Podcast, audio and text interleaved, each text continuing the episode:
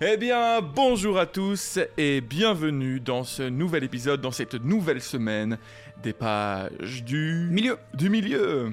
1-0 Julien. Merci pour cet accueil chaleureux, Cyril. Et oui, vous l'entendez, je suis encore avec mes deux euh, Compagnon. compagnons, un peu- 2-0 Julien. mes deux héros, mes, euh, mes, mes chers amis, FX Bonjour, bonjour à tous. et Julien. Oui, bonjour à tous. Euh, bonjour FX. Et Bonjour, euh, nous sommes encore une fois avec vous aujourd'hui et nous espérons évidemment que vous allez tous bien.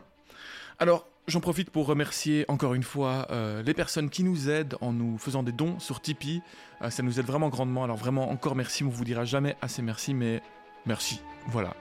Et euh, je réinsiste aussi sur le fait que vous pouvez nous envoyer des messages sur Instagram, sur Facebook, par email à lespagesdumilieu@gmail.com. N'hésitez pas à nous envoyer des questions, des anecdotes, à discuter avec nous. Ça nous fait toujours très plaisir. Alors, la semaine dernière, nous avions quitté la Porte Noire, abasourdis par sa puissance infranchissable. Nous avions rencontré rapidement des Haradrim de loin, et nos deux hobbits voyageurs avaient décidé de faire confiance à notre doux Sméagol.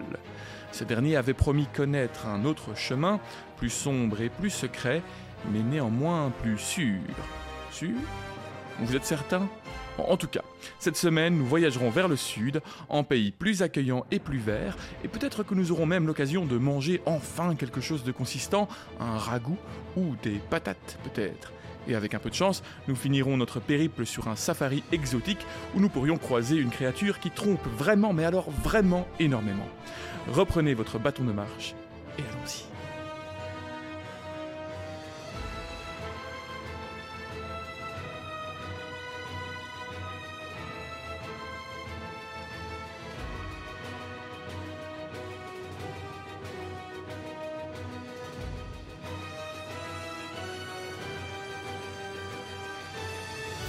Chapitre 4 Herbe et ragoût de lapin. Il se repose durant les quelques heures du jour restantes, se déplaçant pour suivre l'ombre à mesure que le soleil tourne, jusqu'à ce qu'enfin celle du bord ouest de leur combe s'allonge et que l'obscurité emplit tout le creux. Ils mangent alors un peu et boivent avec ménagement. Gollum ne mange rien lui, mais il accepte de l'eau avec plaisir. On en aura d'autres bientôt. dit-il en se léchant les lèvres. De la bonne eau court dans des ruisseaux vers le grand fleuve. De la bonne eau dans les terres où nous allons. Oui, Smiagol y trouvera peut-être aussi de la nourriture. Oh, il a très faim, oui. Gollum, Gollum. Le crépuscule est sombre quand ils finissent par partir, se glissant par-dessus le bord de la combe et s'évanouissant comme des spectres dans le pays accidenté qui s'étend aux environs de la route. Une seule lumière rouge brûle très haut dans les tours des dents, mais autrement ne se voyait ou ne s'entendait aucun signe du guet sans cesse en éveil sur le Moranon. Alors pour rappel, le Moranon, euh, ce sont ces tours des dents, les tours qui en- entourent la, la porte noire devant laquelle nos hobbits se sont retrouvés bloqués la semaine dernière. Ce qui veut d'ailleurs dire Moranon porte noire en Oui, Sindarin.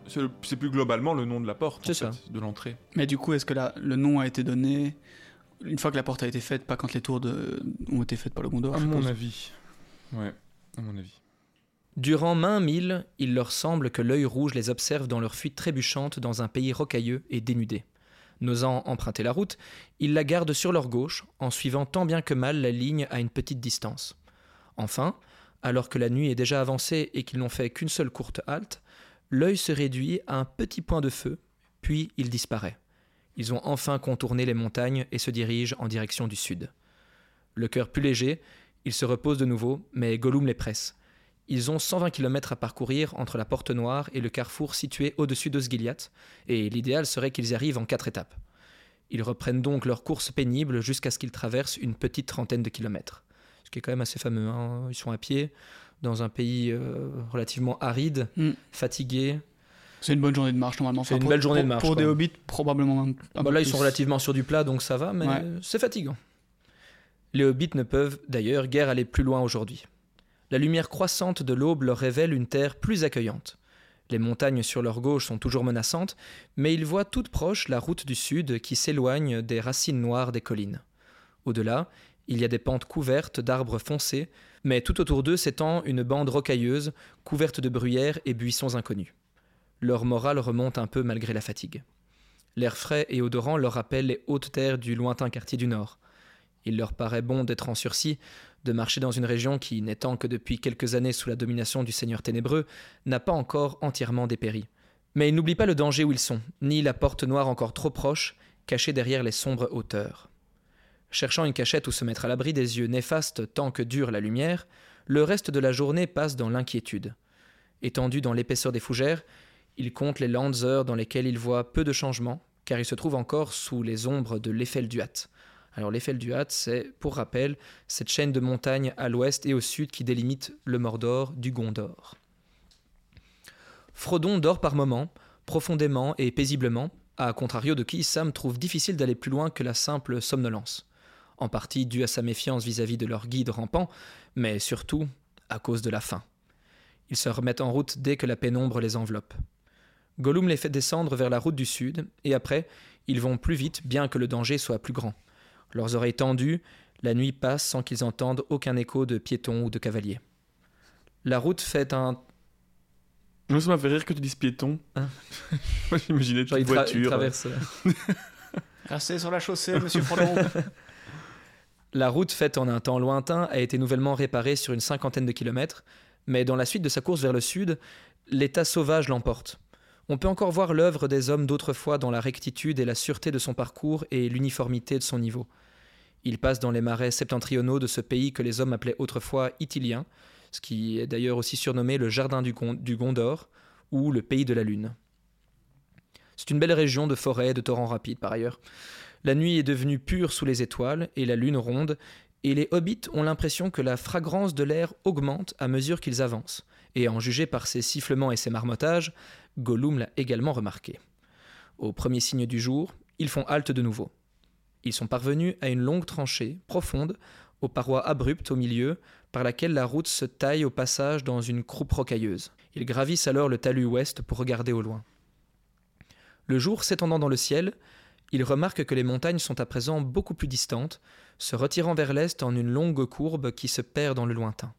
Devant eux, comme ils se tournent vers l'ouest, des pentes douces descendent dans lesquelles ils aperçoivent des petits bois de sapins et d'autres espèces inconnues dans la comté, séparés par de larges clairières et partout une abondance d'herbes et de buissons odorants. Le long voyage depuis Foncombe les a amenés très au sud de leur propre pays, mais ce n'est qu'à présent que les hobbits sentent le changement du climat. Ici, le printemps est déjà à l'œuvre, et avec lui des douces odeurs de plantes aromatiques, et même quelques embruns de la mer lointaine charriés jusqu'à eux. Tournant le dos à la route, Frodon et Sam descendent la pente en savourant ces quelques parfums réconfortants. Gollum, quant à lui, tousse et a des hauts le cœur. Ils suivent un ruisseau qui dévale vivement devant eux et qui les amène bientôt à un petit lac clair dans une combe profonde.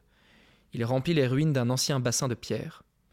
L'eau est profonde et fraîche, et elle se déverse constamment à l'autre bout par un bec de pierre. Là, ils se dévêtissent, se contemplent, et surtout ils se lavent et boivent tout leur content, ils boivent tout leur content de l'eau qui tombe dans le bassin. Tu l'as rajouté, il se contemple. Oh, peut-être, je ne sais pas. C'était un moment que Tolkien souhaitait peut-être plus intimiste, un moment de découverte du corps de l'autre, Mais je voudrais juste. une sorte de Call Me By Your Name euh, avec les hobbits. Ce serait incroyable comme adaptation. Là, je laisse Amazon faire. Euh, mais euh, je, je voudrais revenir sur le fait que. Donc là, ils arrivent dans une région qui est plus clémente. Effectivement, c'est l'Itilien. C'est une, une région qui est un peu à l'est de. Un peu à l'est et au nord-est de la. De Minas Tirith, en fait, entre Minas Tirith et les, et les montagnes, et aussi à l'Itilien du sud, qui est Mm. aussi au, au, sud-est, donc vraiment qui fait euh, tout, le- tout, le, tout le côté de cette chaîne montagneuse du Mordor. Et euh, tu dis que elle est plus verte car Sauron n'a pas encore eu le temps de mettre autant d'influence. Parce qu'effectivement, il me semble, je trouvais ça im- important de le dire, il me semble qu'il est là que depuis à peu près 100 ans, euh, à ce moment-là. Parce qu'il me semble que dans l'histoire des Rangers, qu'on verra plus tard, Mhm. euh, il est dit qu'ils sont créés à peu près vers 2900. Ici, on est au début des 3000. Oui. Et ils sont créés quand les Quand populations les- oui. de, euh, de euh, fuient euh, parce que Sauron commence à faire avancer ses troupes. Ils sont là. créés vraiment pour défendre l'Itilien Voilà. de, de Sauron, quoi. Et d'ailleurs, on parlait dans le chapitre précédent euh, du fait que je m'étonnais que le qu'on parlait de voyageurs près de Minas Morgul, etc. Mais c'est Ouais. vrai que du coup, c'est parce que en fait, Sauron n'est pas dans cette région depuis longtemps et qu'il y a encore des histoires de gens qui passent par, par Ouais. Ciritungol et, et, Qui quittent euh, leur foyer, qui se Minas perdent peut-être, euh, euh, ou qui cherchent une terre plus clémente sans revenir vers Minas Tirith. Non, ou même des voyageurs du Gondor ou les, les- les rangers qui passent peut-être, qui sont passés en fait pendant les 100 dernières années, Ouais. encore souvent par là parce qu'en fait ils y vont encore régulièrement quoi. Euh, maintenant, c'est vrai qu'il n'y a plus que les rangers, je pense. Et Oui, parce que là, on tard est- Comment et pourquoi, mais. euh, Oui, puisque là, on est à une, une période euh, vraiment beaucoup plus dure. Euh, Là, Ouais. Sauron commence vraiment à, à faire la guerre, en gros. Mais ça fait 100 ans qu'il avance des armées et que, qu'en tout cas, ses troupes euh, s'étendent un petit peu, quoi. Et que, les, du coup, la région a été fuie par euh, les habitants. La guerre, euh, la, la chute d'Osgiliath, la deuxi- enfin en tout cas de- depuis la deuxième guerre, on sait plus ou moins c'est quand. euh, De quoi la, la- la dernière chute de Sgiliath Oui, enfin la, la, la, la, la fameuse euh, victoire de Sauron sur Osgiliath qui a fait. Contre Boromir Euh, c'est contre Boromir Oui. Bah oui, la toute dernière, c'est contre... Bo- Enfin, Boromir gagne, du coup, parce qu'ils arrivent à reconquérir Osgiliath, enfin une partie. Ouais. Même Et si ça, c'est un tout petit peu avant le début du Seigneur des Anneaux. C'est juste avant que Boromir prenne le départ pour aller vers euh, Foncombe. Ouais, mais du coup, ça, c'était. La, la- la ville était déjà tombée depuis longtemps, c'est ça? Elle n'était pas dans sa superbe quelques années avant euh, le, Ah, je pense que. Alors, ça, j'ai pas envie de dire des bêtises maintenant. Je sais que c'est une zone qui a été longuement disputée, Os- Osgiliath, puisqu'elle est vraiment. euh, bah, elle fait la jonction euh, de l'Anduin euh, entre, entre Minas Tirith et le Mordor. Mais alors, pour te dire.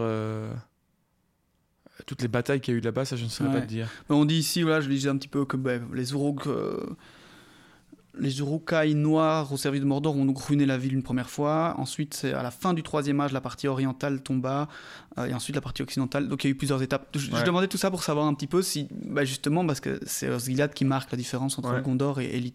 Enfin, l'Ithilienne fait partie du Gondor, je suppose. Oui, oui, ça fait partie. Euh, mais on se comprend et euh, bah, ça a dû attra- enfin ça a dû marquer aussi des, des passages enfin des espèces de de dates importantes dans le fait que l'Ithilienne a pu être plus ou moins attaquée par euh, Sauron quoi. Ouais, en tout cas, c'est vraiment une place très stratégique puisque ça fait la jonction effectivement entre Minas Tirith et le, et le Mordor. Quoi.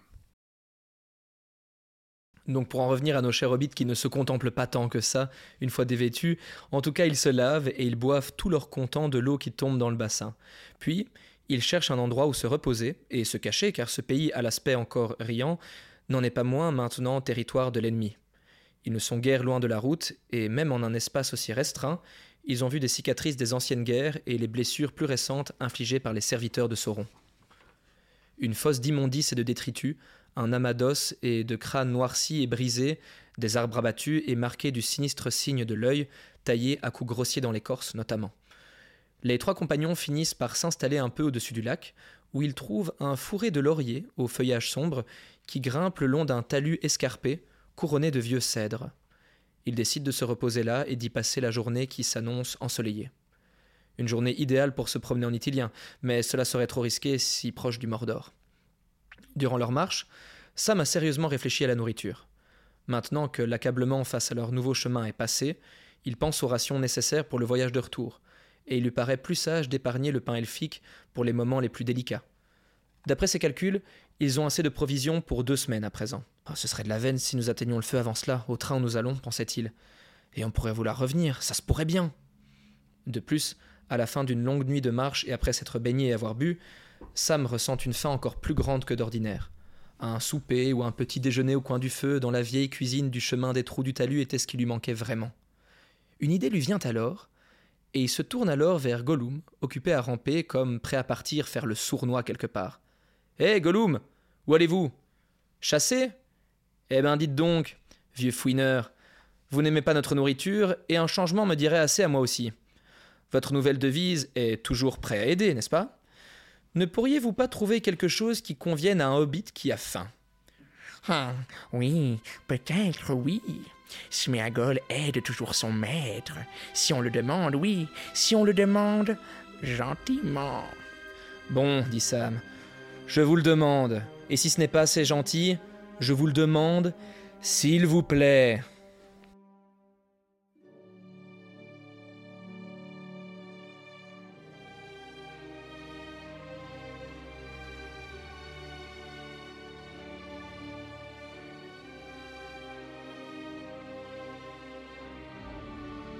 Gollum disparaît.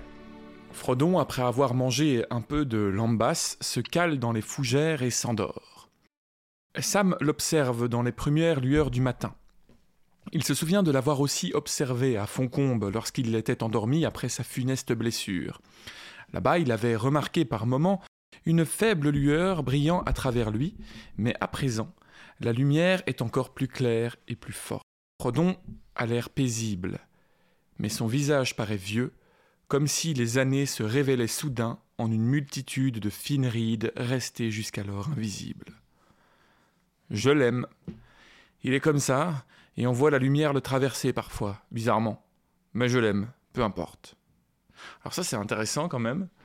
Euh, Sam qui observe Frodon et qui le voit littéralement euh, devenir invisible. En tout cas, il voit les premiers prémices de ce que je pense être euh, le monde des spectres qui, qui, prend le pas sur lui. Depuis sa blessure, et depuis évidemment l'influence de l'anneau aussi. À Foncombe, il a commencé à voir parfois, par moments, comme si la lumière le traversait, et là, il la voit encore plus le traverser à travers lui. C'est un moment très intime hein, entre les, les, deux hobbits. Euh. Bah oui, il lui dit je l'aime. Enfin, il lui dit pas, il le pense. Enfin, il, il se le dit à lui-même. Mais c'est aussi un moment, tu vois, où vraiment il a le temps de, de le regarder et de, de, réaliser ça. Ils sont plus dans, dans, la course ou dans, dans, la crainte de se faire repérer euh, tout de suite. Il a le temps de penser à ça. Donc oui, moi je pense que cette euh, comparaison avec Call Me By Your Name est peut-être très légitime. N'importe quoi. Non, mais je plaisante, je plaisante, mais il y a vraiment quand même quelque chose de très, très tendre à ce moment-là et qui est, qui est à noter. Quoi. C'est, c'est, pas, c'est, rare les moments comme ça dans le Seigneur des Anneaux et quand ils arrivent, il faut les savourer. Mais c'est vrai qu'il y a toujours. Enfin, cette tendresse de Sam pour Frodon est quand même forte. Mm-hmm. Euh, même il le traduit par un je l'aime, donc euh, il est vraiment très attaché à lui au-delà d'être son, son jardinier. Il a vraiment un amour euh, qui est même qui n'est pas de l'amour amoureux, mais qui n'est est pas non plus seulement de l'amitié. Il y a vraiment un attachement. Ouais, c'est un amour fraternel et peut-être même qui va au-delà de ça. Euh. Mais est-ce que c'est amical ou, ou est-ce que c'est une, espèce de vision de son maître euh, Non, je crois que ça va au-delà du, Moi, je pense... rapport maître. C'est c'est une tendresse, quoi. Je crois qu'on a envie de penser que c'est un, amour amical, platonique, euh, très très fort et très beau, mais c'est vrai qu'il y a tellement ce rapport de, du maître au, au sujet entre guillemets par moment que mais il ne le vit pas comme. Euh, il, le vit, Sam ne le vit pas comme si euh, Frodon était son, son, boss, tu vois.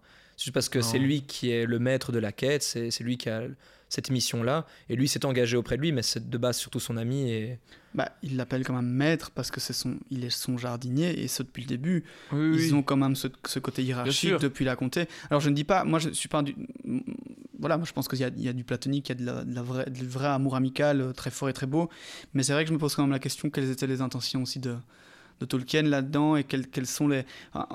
En fait, si on regarde un peu avec des yeux justement du, du passé, quel est-ce qu'on peut comprendre quel est le, euh, le, rapport entre Sam et Frodon, vu que nous, on n'a plus de référence par rapport à ce côté euh, aujourd'hui Tu n'appelles pas ton employeur maître et tu vas pas euh, avec lui en vacances et à la guerre parce qu'il te le demande. Enfin, tu vois, donc je sais pas. Bah, il y a quelque chose, je pense aussi, qu'on peut peut-être rapprocher de cette camaraderie qu'il y avait entre les, les soldats dans les tranchées il y en a évidemment, il y a toujours un qui est plus gradé que l'autre, mais ça n'empêche qu'ils sont dans la même galère tous les deux. Et c'est pas parce qu'il y en a un qui est un peu moins gradé, qui va plus s'occuper de la cuisine et de l'intendance, on va dire, du, du camp, qu'il n'en est pas euh, au même niveau au final, à savoir dans la boue, dans la galère et euh, avec le même danger euh, de mort qui les attendent. Je crois que c'est de ce point de vue-là qu'il faut le voir et qui sacrifieraient l'un l'autre leur vie pour protéger l'autre, même si pour le coup c'est surtout Frodon qu'il faut protéger vu que c'est lui qui mmh. doit aller détruire l'anneau.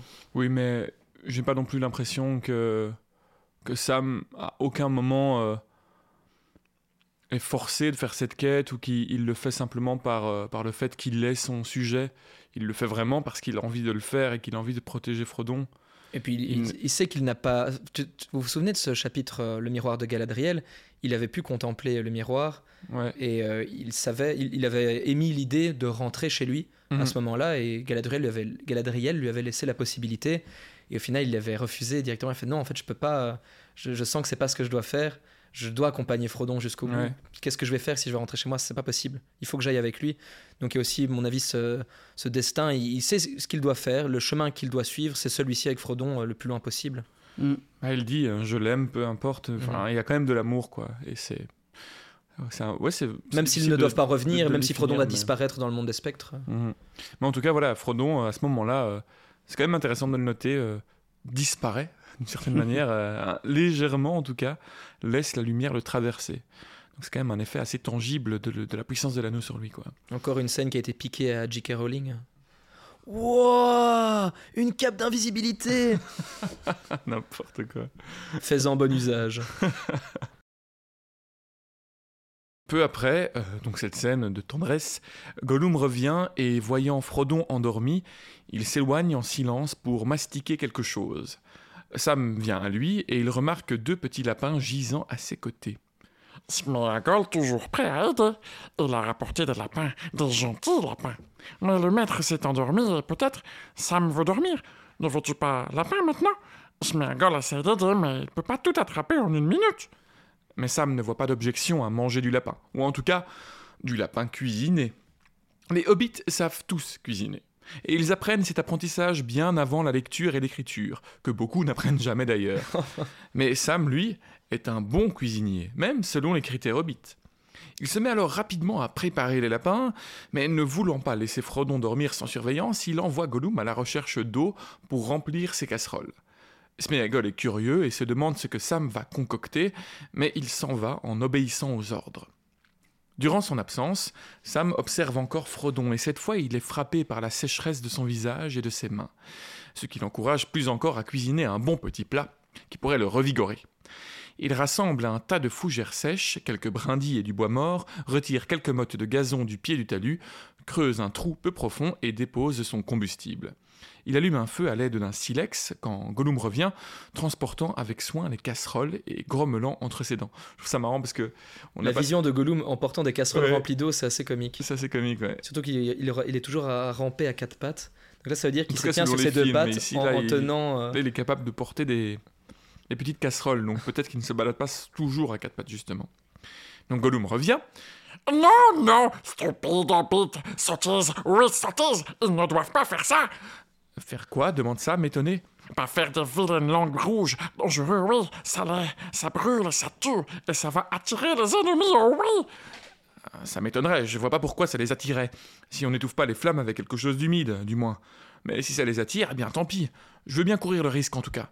Je m'en vais nous faire cuire ces lapins en ragoût. Les faire cuire Gâcher la belle viande que Sméagol a gardée pour vous, pauvre Sméagol affamé. Mais pourquoi? Pourquoi, stupide hobbit Ils sont jeunes, ils sont tendres, ils sont bons. Mangez-les, mangez-les.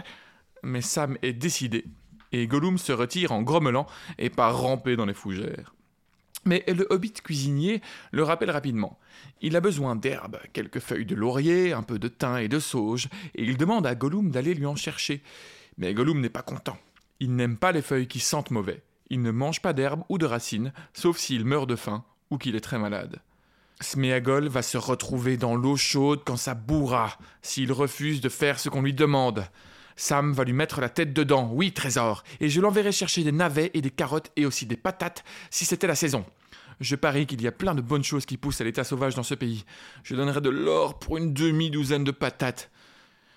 Sméagol n'ira pas. Oh non, trésor, pas cette fois. Il a peur. Il est très fatigué. Et ce hobbit n'est pas gentil. Pas gentil du tout. Sméagol n'ira pas déterrer des racines des carottes des, des pétates. C'est quoi des pétates, trésor? C'est quoi? Des patates s'exclame Sam. Le régal de l'ancêtre, et une vraie bonne façon de lester un estomac vide. Sauf que tu n'en trouveras pas, alors pas la peine de chercher. Mais sois donc gentil, Sméagol. Trouve-moi ces herbes et j'aurai une meilleure opinion de toi.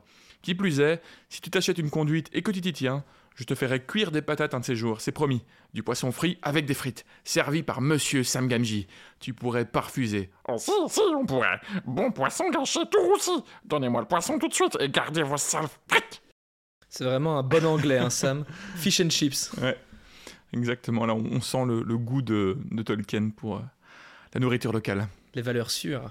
En tout cas, encore, on peut encore une fois noter cette scène reprise à l'identique, hein, Pomme de terre, idiot jusqu'à potatoes, qui est vraiment euh, littéralement dans, Ouais. dans le, dans le livre. Sam doit en fin de compte aller chercher lui-même ce dont il a besoin. Il trouve ce dont il a besoin assez rapidement et quelques temps plus tard, les lapins découpés mijotent dans leur casserole avec les herbes en bouquet. Lorsque le plat est prêt, il réveille doucement Frodon qui s'étonne de le voir éveillé. Frodon dit à Sam qu'il aurait dû dormir, mais il est heureux de pouvoir manger quand même. Les deux compagnons se régalent donc et finissent même le repas avec un peu de pain elfique. Ils ont l'impression d'un festin.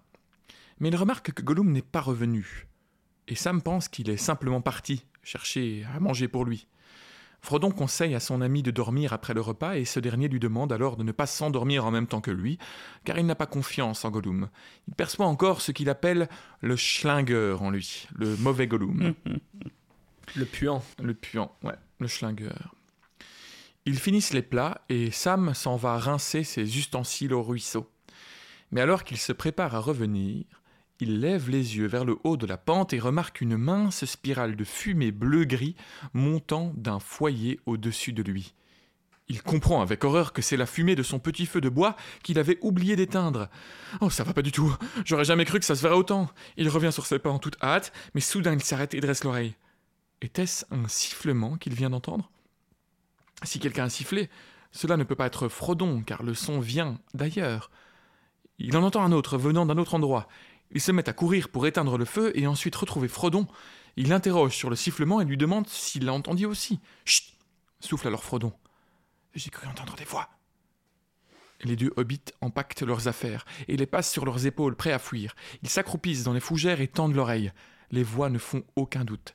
Elles parlent tout bas et furtivement, mais elles ne sont pas loin et continuent de s'approcher. Puis tout à coup, l'une d'elles retentit à côté d'eux. Ici c'est d'ici que venait la fumée. Elle doit être toute proche, dans les fougères, sans aucun doute. Nous la prendrons.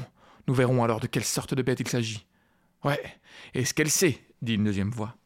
Quatre hommes surgissent alors de toutes parts, marchant à travers les fougères. Sans plus aucune possibilité de fuir ou de rester cachés, Frodon et Sam se dressent d'un bond et se mettent dos à dos, sortant leurs petites épées d'un geste brusque.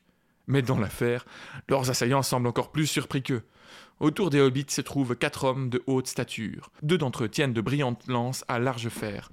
Les deux autres sont armés de grands arcs, presque aussi hauts qu'eux-mêmes, et de grands carquois remplis de flèches aux pointes vertes. Tous sont munis d'une épée qui pend à leur ceinture, et ils sont vêtus de différents tons de vert et de brun, comme pour mieux rester invisibles dans les clairières de l'Itilien. Des gants couvrent leurs mains, et leur figure est encapuchonnée et masquée de verre, à l'exception de leurs yeux, très brillants et vifs. Frodon pense aussitôt à Boromir, car ces hommes lui ressemblent par leur stature et leur maintien, et dans leur façon de parler. Nous n'avons point trouvé ce que nous cherchions, dit l'un. Mais qu'avons-nous trouvé? Pas des orques, dit l'autre. Des elfes dit un troisième d'un ton dubitatif? Non, pas des elfes, dit le quatrième. Le plus grand, et apparemment leur chef. Les elfes ne se promènent pas en itilien de nos jours, et ils sont fabuleusement beaux à regarder, du moins le dit-on. Et nous, si je comprends bien, dit Sam, vous êtes trop gentils, et quand vous aurez fini de parler de nous, pourriez-vous nous dire qui vous êtes, vous? Et pourquoi vous ne pouvez pas laisser deux voyageurs fatigués se reposer en paix? Le plus grand des hommes en vert s'exclame d'un rire sinistre. Je suis Faramir, capitaine du Gondor, mais il n'y a pas de voyageurs en ce pays, seulement des serviteurs de la tour sombre et ceux de la blanche. Mais nous ne sommes ni l'un ni l'autre, dit Frodon. Et nous sommes bien des voyageurs, quoi qu'en dise le capitaine Faramir. Hâtez-vous de vous faire connaître, alors, vous et votre mission. Nous avons affaire, et ce n'est ni le temps ni l'endroit pour des énigmes ou des pourparlers. Allons, où est le troisième de votre compagnie? Le troisième? Oui. L'espèce de fouine que nous avons vu mettre le nez dans la mare là en bas. L'air plutôt disgracié. On aurait dit une sorte d'orque espion ou une créature de ce genre, mais il nous a échappé par quelques astuces. Je ne sais pas où il est, dit Frodon. Il s'agit d'un simple compagnon de fortune rencontré en chemin, et je ne puis répondre de lui. Si vous le rencontrez, épargnez-le, amenez-le ou envoyez-le à nous. Ce n'est qu'une pauvre créature errante, mais je l'ai prise sous mon aile pour un temps. Quant à nous, nous sommes des hobbits de la comté, loin au nord et à l'ouest d'ici, par-delà de nombreuses rivières. Mon nom est Frodon, fils de Drogon, et voici Sam Gamgee, fils de Hamfast, un digne hobbit que j'ai à mon service. Nous sommes venus par de longs chemins de Foncombe que certains appellent Imladris. Faramir tressaille et devient très attentif. Frodon continue. Nous avions sept compagnons, l'un d'entre eux a été perdu en Moria, quant aux autres nous les avons quittés en aval du Roros avec mes parents, et aussi un nain, de même qu'un elfe, et enfin deux hommes. Le premier était Aragorn et le second Boromir, qui les a venir de Minas Tirith, une cité dans le sud. Boromir Le fils du seigneur Denethor demande Faramir. Vous êtes venu avec lui Voilà sûrement une nouvelle, si tant est qu'elle soit vraie. Sachez, petits étrangers, que Boromir, fils de Denethor, était le premier gardien de la Tour Blanche et notre capitaine général. Il nous manque cruellement. Qu'êtes-vous donc? Et qu'aviez-vous à faire avec lui? Parlez car le soleil monte. Les mots énigmatiques que Boromir a apportés à Foncombe vous sont-ils connus?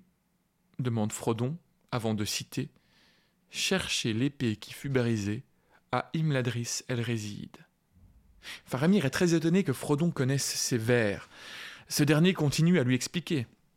Aragorn est le porteur de l'épée qui fut brisée, et nous sommes les demi-hommes dont parlaient les vers.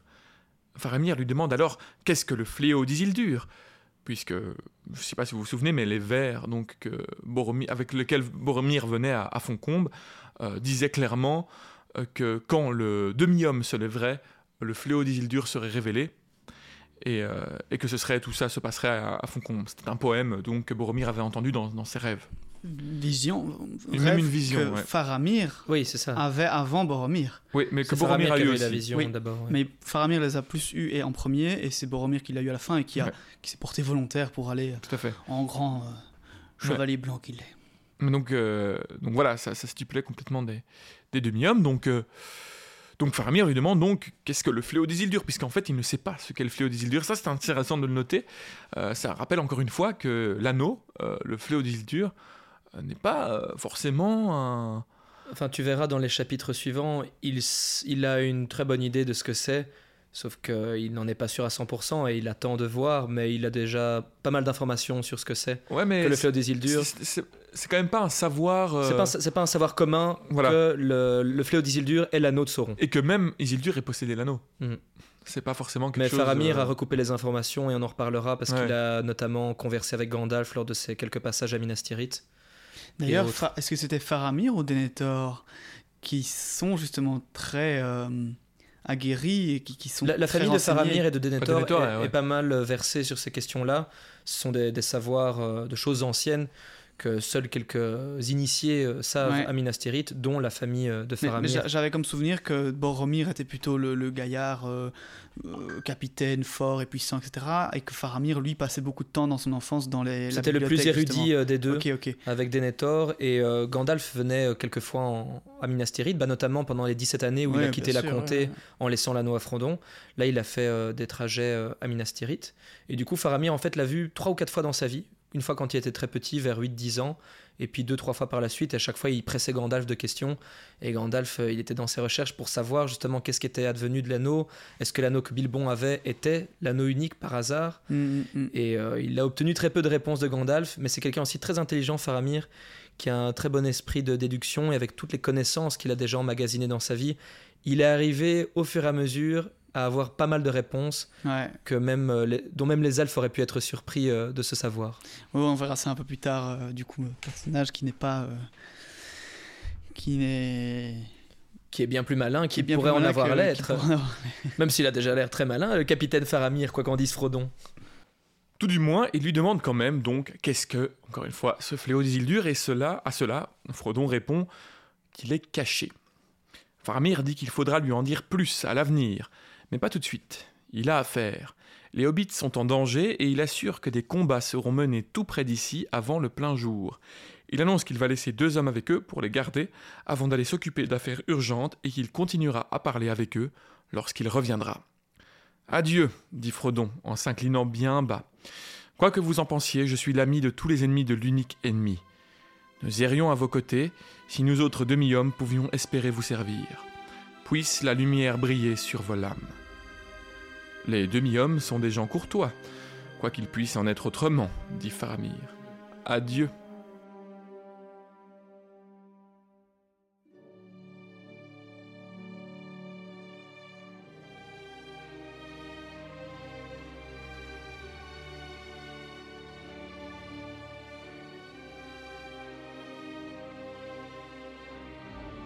Imagine quand même ce moment où Frodon répond à Faramir le, fléau d'Isildur est caché.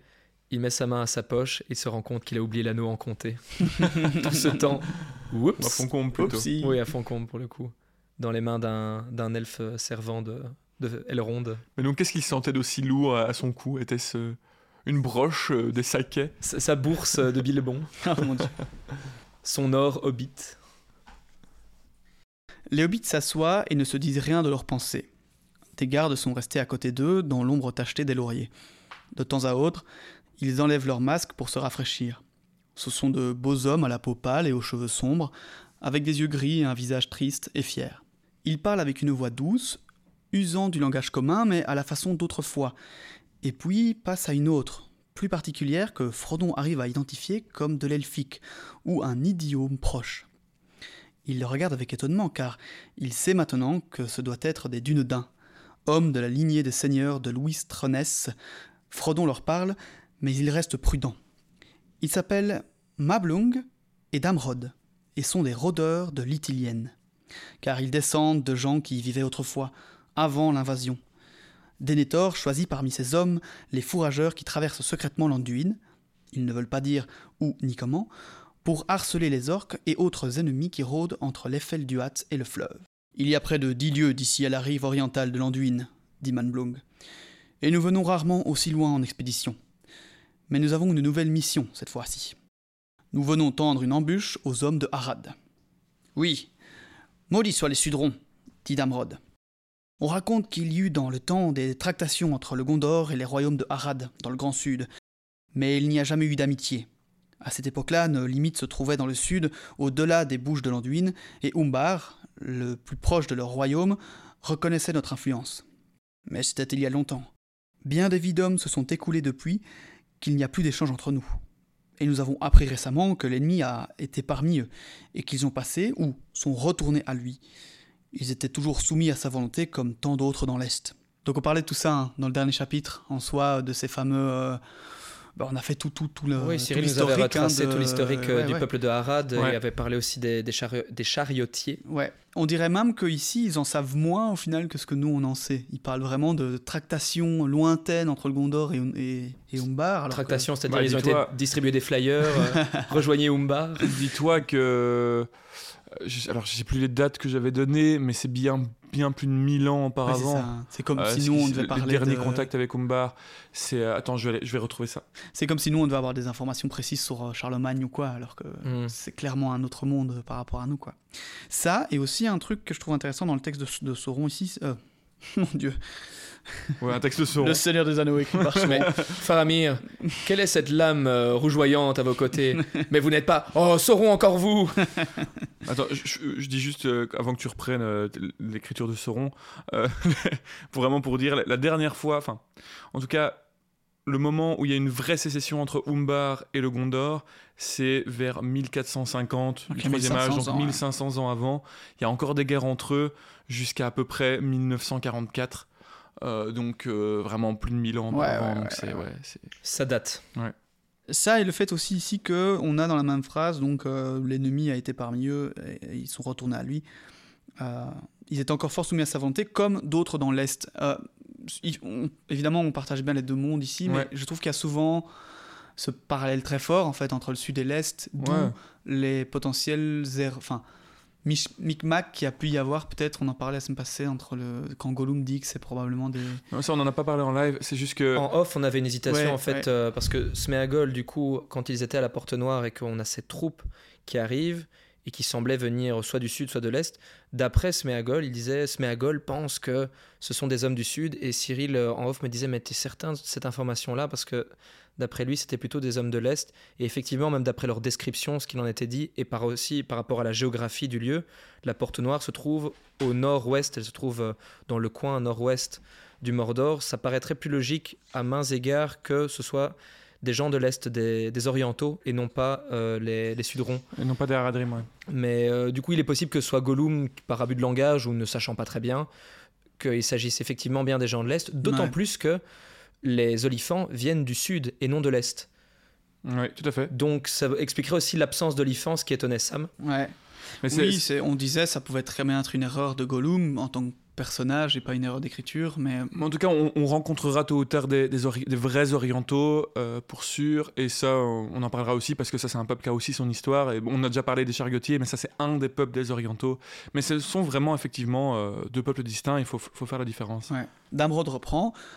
Je ne doute pas que les jours du Gondor ne soient comptés et que les murs de Minas Tirith ne soient condamnés, tant sa force et sa malice sont grandes. Mais nous ne restons toutefois pas inactifs, le laissant faire à sa guise, dit Malblanc. Il parlait donc bien de Sauron. Ces maudits soudrons sont maintenant en marche sur les anciennes routes pour grossir les armées de la Tour Sombre. Oui, ces routes mêmes que créa l'art de Gondor. Et ils vont avec toujours plus d'insouciance car ils pensent la puissance de leur nouveau maître assez grande pour que la seule ombre de ces collines les protège. Nous venons leur enseigner une autre leçon. On nous a signalé il y a quelques jours qu'une grande force marchait vers le nord. Un de leurs régiments doit venir par ici un peu avant midi. Hum, Ils ne passeront pas. Pas tant que Faramir sera capitaine. Il mène maintenant toutes les entreprises périlleuses. Mais sa vie est sous un charme où le destin l'épargne à quelque autre fin. Ah Évocation du destin, personne ne réagit. Euh, non, ça moi, me fait je, des je que- suis en train de phaser justement sur cette, euh, cette incursion encore du destin au sein même du texte. Oui, bon, voilà, après ça, on a l'habitude. Toujours. Mais c'est juste que je. Voilà, le fait, l'évocation que Faramir aurait aussi un but plus, plus grand que, on va dire, que, que le commun des mortels, quoi. Donc, que, que ces hommes le considèrent bah, béni de quelque chose, quoi. Mm. Encore une fois, très euh, différent par rapport au Faramir du film, qui est un peu. euh, en- Quel va être son, son rôle vraiment crucial à Faramir Il va laisser passer sur, euh, Frodon. Euh, Oui. Il va laisser repartir Frodon. Mais à part ça, Parce qu'en plus, techniquement, il va être blessé, donc il ne participera même pas au, au- au- À à la la guerre- bataille de, non, non. De la et compagnie. Ouais, donc c'est ça que je me demandais aussi. Néanmoins, voilà, Faramir un peu considéré... euh, Enfin, toujours cette idée d'aura, quoi. Que... bah, ils ont le sang numénoréen et ça, euh, ça se voit, quoi. Ouais. Après cette discussion, revient le silence. Sam aperçoit dehors, de ses yeux perçants de hobbit, des nombreux autres hommes, se déplaçant presque invisibles à travers les herbes. Tous étaient encapuchonnés et masqués de vêtements verts et bruns, comme on le lisait un peu plus tôt. Je me demande où est ce sacré Gollum, pensa Sam. Il a une bonne chance d'être embroché comme un orque ou d'être rôti par la face jaune. Mais j'ai idée qu'il veillera sur lui-même. Il s'étend ensuite près de Frodon et commence à somnoler. Il se réveille au son des corps sous le soleil de midi. Les gardes sont tendus, tapis dans l'ombre des arbres, et enfin, des combats éclatent non loin, accompagnés de cris, dont un qui ressort plus que les autres. Gondor Gondor Le bruit approche. Ils viennent s'écria Damrod. Voyez Certains des Suderons se sont échappés du piège et s'enfuient de la route. Les voilà. Nos hommes les pourchassent, le capitaine en tête. La curiosité de Sam a raison de lui, et il s'avance pour observer. Ce sont des hommes basanés, vêtus de rouge, qui descendent la pente en courant, et des guerriers en vert qui bondissent après eux, et les abattent dans leur fuite. Puis, soudain, un homme tomba au bord de leur talus protecteur. Sa course s'arrête dans les fougères à quelques pieds. Ses vêtements écarlates sont en lambeaux, son corselet de plaques d'airain imbriquées est arraché et tailladé, ses cheveux noirs tressés d'or étaient trempés de sang. Cette première vision de la guerre des hommes contre hommes ne plaît pas à Sam.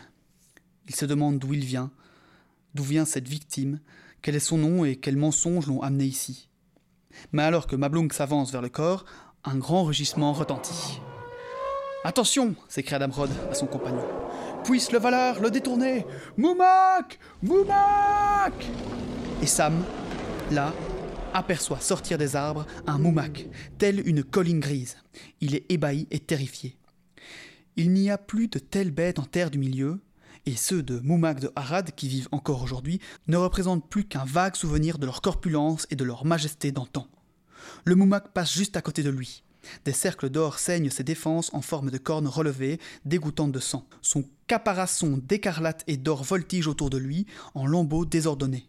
Alors caparasson, ce sont les espèces d'armures de tissu ou de métal qu'on peut voir euh, notamment euh, recouvrir les, les chevaux dans les, dans les, vous voyez, dans les, les combats qu'ils faisaient, les, les Mhm. duels, euh, etc. Donc imaginez un Moumak recouvert complètement d'un Mhm. caparation gigantesque. Vous pouvez aller voir sur internet les photos.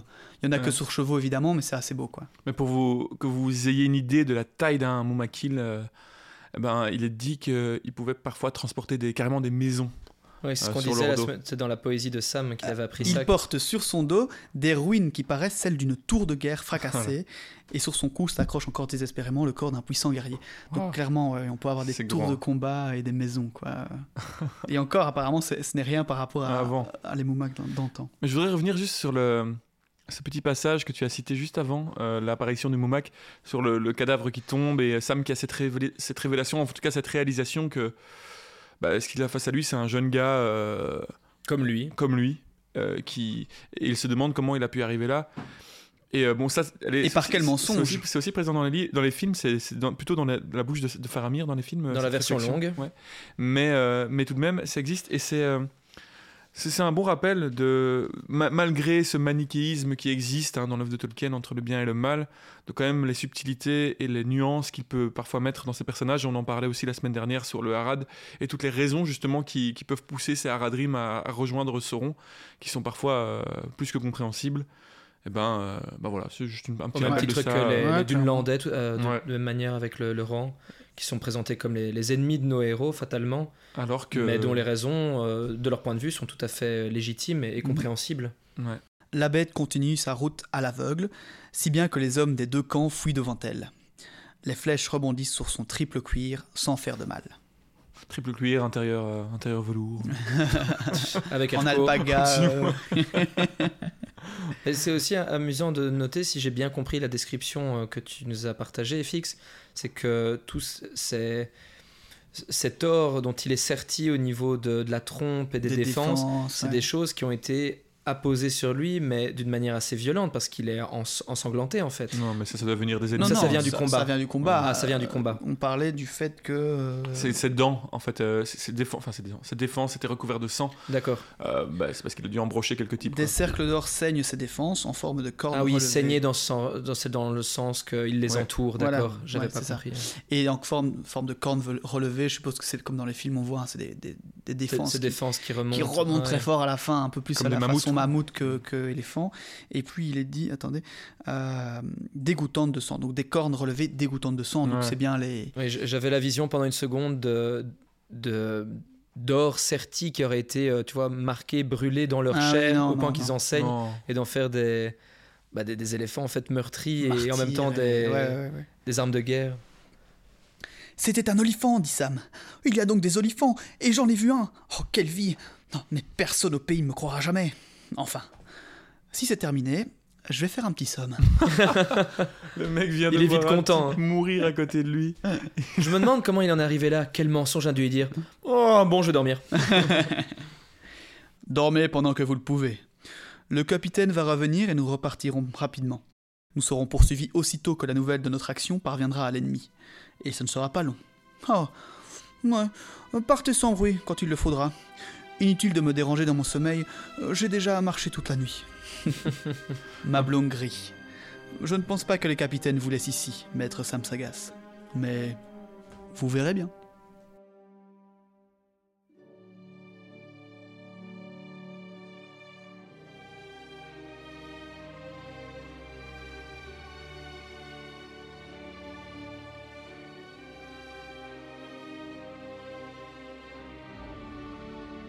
Eh bien, euh, cette, cette dernière mention, en fait, ça me fait réfléchir par rapport au fait qu'on hésitait sur ceux qu'ils ont vus euh, la semaine dernière devant la porte, si c'était des personnes du sud ou de l'est. Mhm.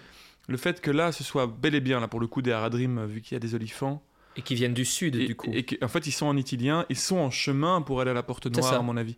Donc, à mon avis, ce sont les troupes d'Haradrim qui arrivent par là, alors que les peuples Que celles que nous avons croisées, c'était bel et bien des gens peuples de l'Est. Des orientaux.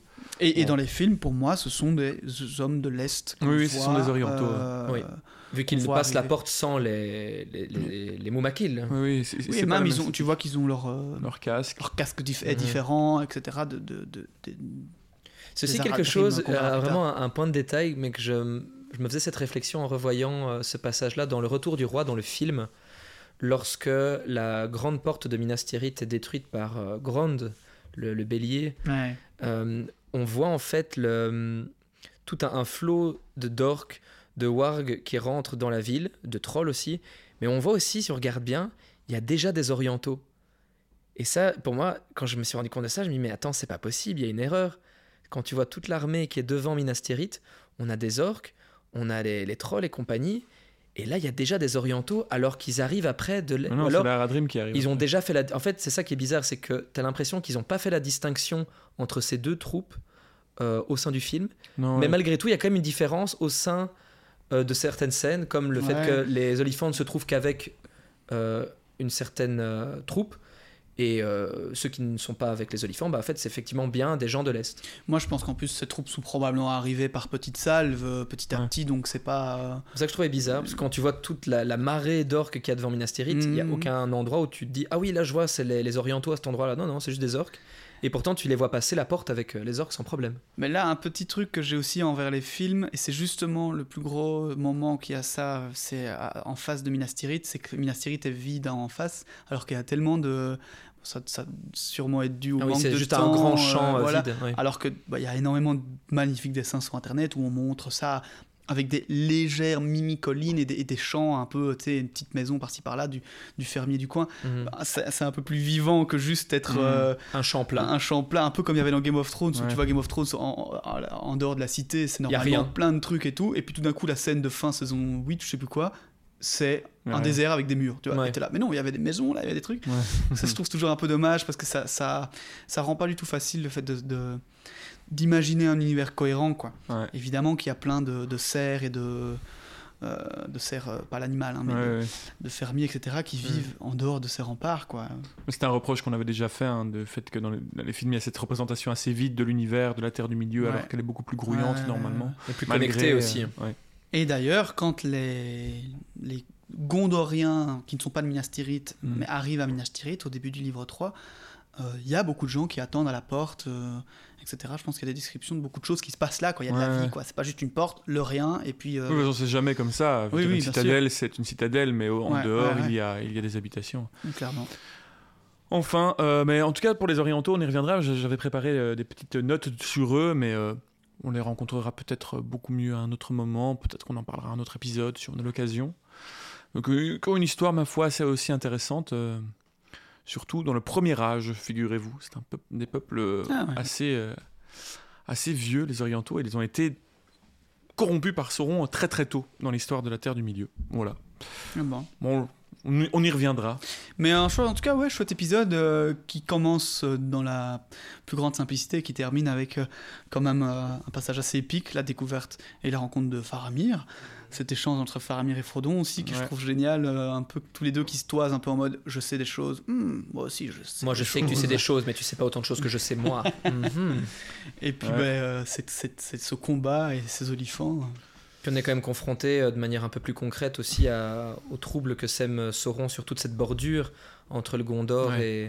et, et le Mordor, où quand Frodon et Sam arrivent dans ce, face à ce fameux bassin au début de l'épisode, et qu'ils euh, voient tout de même bah, tout, tout ce qu'il reste déjà de, des premiers combats, ou des, des combats peut-être plus anciens que Sauron mène ici, avec tout ces- cet adossement, cette végétation qui a été euh, aussi euh, perdue, détruite, ces, ces bassins détruits, tout ce qu'il reste de ces anciennes routes, de ces très vieilles routes construites Mhm. par les, les grands rois d'autrefois. Toute cette partie du pays, bien qu'il reste encore la végétation, on sent que c'est sur la fin, c'est le déclin et ça pourrait basculer. Et qu'il y a beaucoup de, de Ouais. stigmates en fait de- du combat avec Sauron. Qu'est-ce que j'aimerais, mais une série ou un, quelque chose, même en animé, hein, mais euh, sur les années d'or du Gondor ou de Numénor, quoi. Vraiment- Bah, il va y avoir une série sur le, le roman pour le coup. Les un film. oui. Mais, euh, un film. un film animé un sur film le animé, oui. Dont d'ailleurs l'actrice d'Eowyn, euh, dont j'oublie le nom, Miranda Otto, fera la, la narration. Ah ouais. C'est chouette. C'est c'est cool. Comme ça, il y a encore un lien avec la, la, la trilogie de que Peter ce Jackson. soit enfin quelque chose de correct comparé à toutes Mais les c'est- séries, les films et les jeux vidéo qu'il y a eu ces derniers temps. Dans un style d'animation japonaise, ou les jeux de apparemment. cartes, euh, compagnie. Ah ouais ça peut être Ouais. chouette, hein. Peut être chouette. Moi je trouve En tout cas, que, ce sera neuf. À ce niveau-là, on n'est vraiment pas gâté au niveau Seigneur des Anneaux là. euh.